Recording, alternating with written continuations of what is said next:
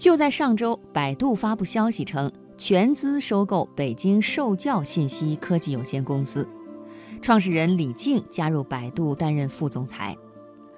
要知道，李静不过二十五岁，他也成为百度最年轻的副总裁。今天我们就来说说他的故事。二零零五年八月初，百度在美国纳斯达克上市。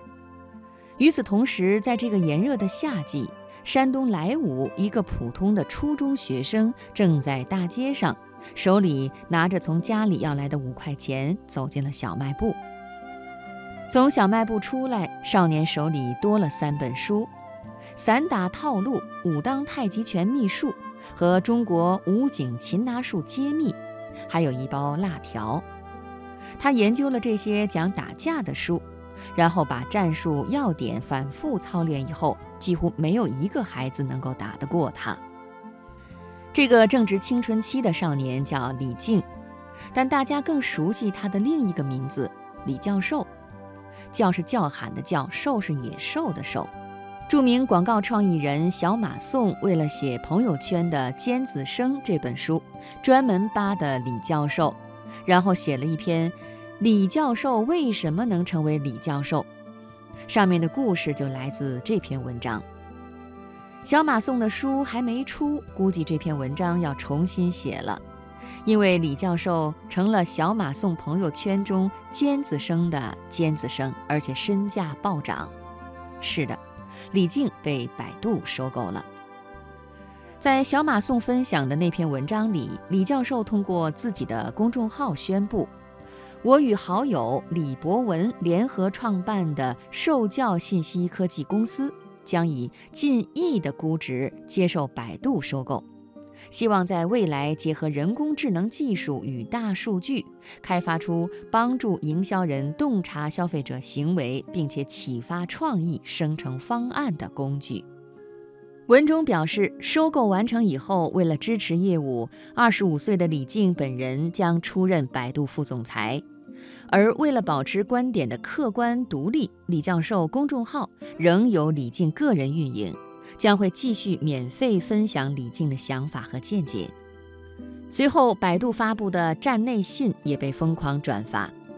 站内信称，百度将全资收购李静创建的北京受教信息科技有限公司，李静将担任百度副总裁，主要负责广告创意业务。那么，李静为什么选择被收购？二十五岁成为百度副总裁，又会有什么样的感受呢？互联爆料：为什么愿意选择被收购，而不是自己继续做呢？李静回答：当时听说对方团队要收购的时候，我的第一反应是这怎么能行呢？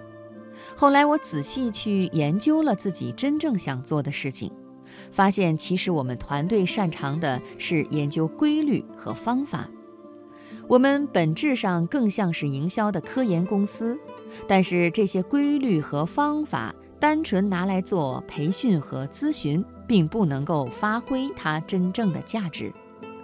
所以，希望能够利用人工智能和数据抽象出规律，并且做成工具，实现一加一大于二的效果。其实，文章开头的那个小故事就已经告诉我们李教授的不凡。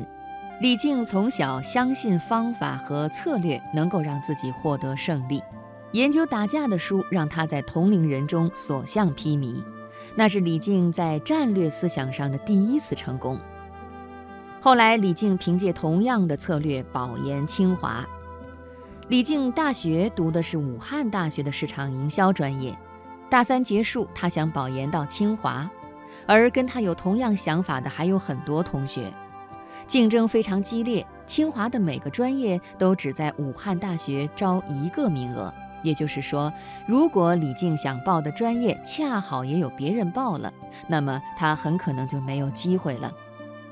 李静开始研究策略，是的，他一直相信策略能够使自己获得胜利。他认真分析了当时的形势，然后采取了一种反直觉的战略。让自己获得了当时所报方向的唯一的报名地位。按照当时的形势，几乎所有的学生都隐瞒自己的真实意图，不让别人知道自己报的是什么方向。李靖他是反其道而行之，他很高调地宣布自己所报的方向，然后摆出势在必得的心态，这就在其他同学中造成了战略威胁。所以结果是，其他同学没有一个跟他报同样的方向。那么最终的结果是，李静顺利被清华营销专业录取为研究生。毕业以后，他靠着同样的策略分析，将自己定位成营销专业人才，并且立志在这个专业领域去学习和实践。跟大多数过来人认为大学里学的东西没啥用不同，李静认真地阅读和研究了自己专业领域大部分的经典著作。而在寻求个人发展的路径时，他也分析了自己的优缺点。不善社交，但是善于研究分析，更喜欢写文章阐述策略，所以他选择了在自媒体这个方向上突破。结果大家也知道，这个尝试是成功的。曾有多家互联网公司向李静发出邀请，希望他能够负责营销具体的事务性工作。但是被李静回绝了。李静说：“我比较想做营销的工具，拿汽车来比喻，我不喜欢做司机，但是我喜欢设计流水线造车。”百度最终满足了他的条件，这让李静最终同意加入。